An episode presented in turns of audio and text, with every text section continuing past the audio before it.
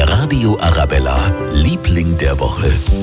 Der Simon, der hat uns nämlich, uns allen mit seinen 14 Jahren gezeigt, dass sein moralischer Kompass absolut richtig geht. Er hat sein komplettes Weihnachtsgeld der Polizistin gespendet, die im Juni in Unterföhring angeschossen wurde und seitdem im Koma liegt.